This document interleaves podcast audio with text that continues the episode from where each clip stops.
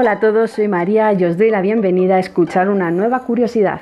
¿Cuál es el significado oculto de Alicia en el País de las Maravillas? No es tan simple como parece. Por ello, vamos a ir analizando poco a poco los elementos y sucesos de la historia para comprobar si tiene un trasfondo realmente. Alicia en el País de las Maravillas ha sido considerada una obra importante porque ha tenido una gran influencia, tanto social, psicológica y matemática.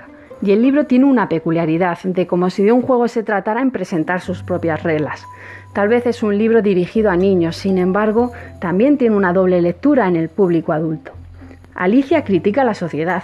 Las actitudes de Alicia con los diferentes personajes representan una burla a la sociedad y las costumbres de la época.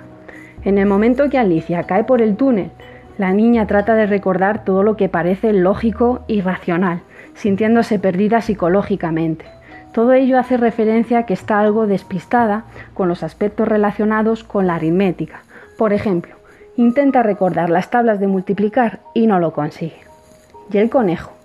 El conejo refleja la ansiedad.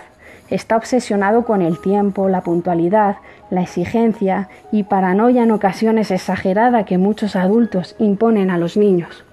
El gato es el personaje más surrealista, pero resulta ser el más lógico, con frases como siempre llegarás a alguna parte si caminas lo suficiente. Sin embargo, la oruga representa la lógica racional, las dudas y la paciencia. ¿Os acordáis en el capítulo de la merienda de locos?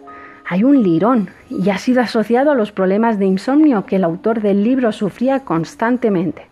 Por cierto, el autor del libro se llama Lewis Carroll. Vamos a por la reina de corazones critica la jerarquía de las clases sociales. Una mujer narcisista, controladora, rígida, representa la intolerancia que existía en la vida real por parte de los adultos.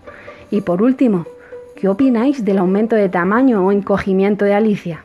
El hecho de que esto ocurra ha dado lugar a que exista un síndrome llamado Alicia en el País de las Maravillas, a la micropsia.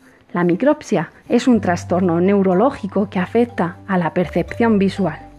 Para finalizar, os animo a releer el libro para que sigáis descubriendo los significados ocultos más famosos de la obra.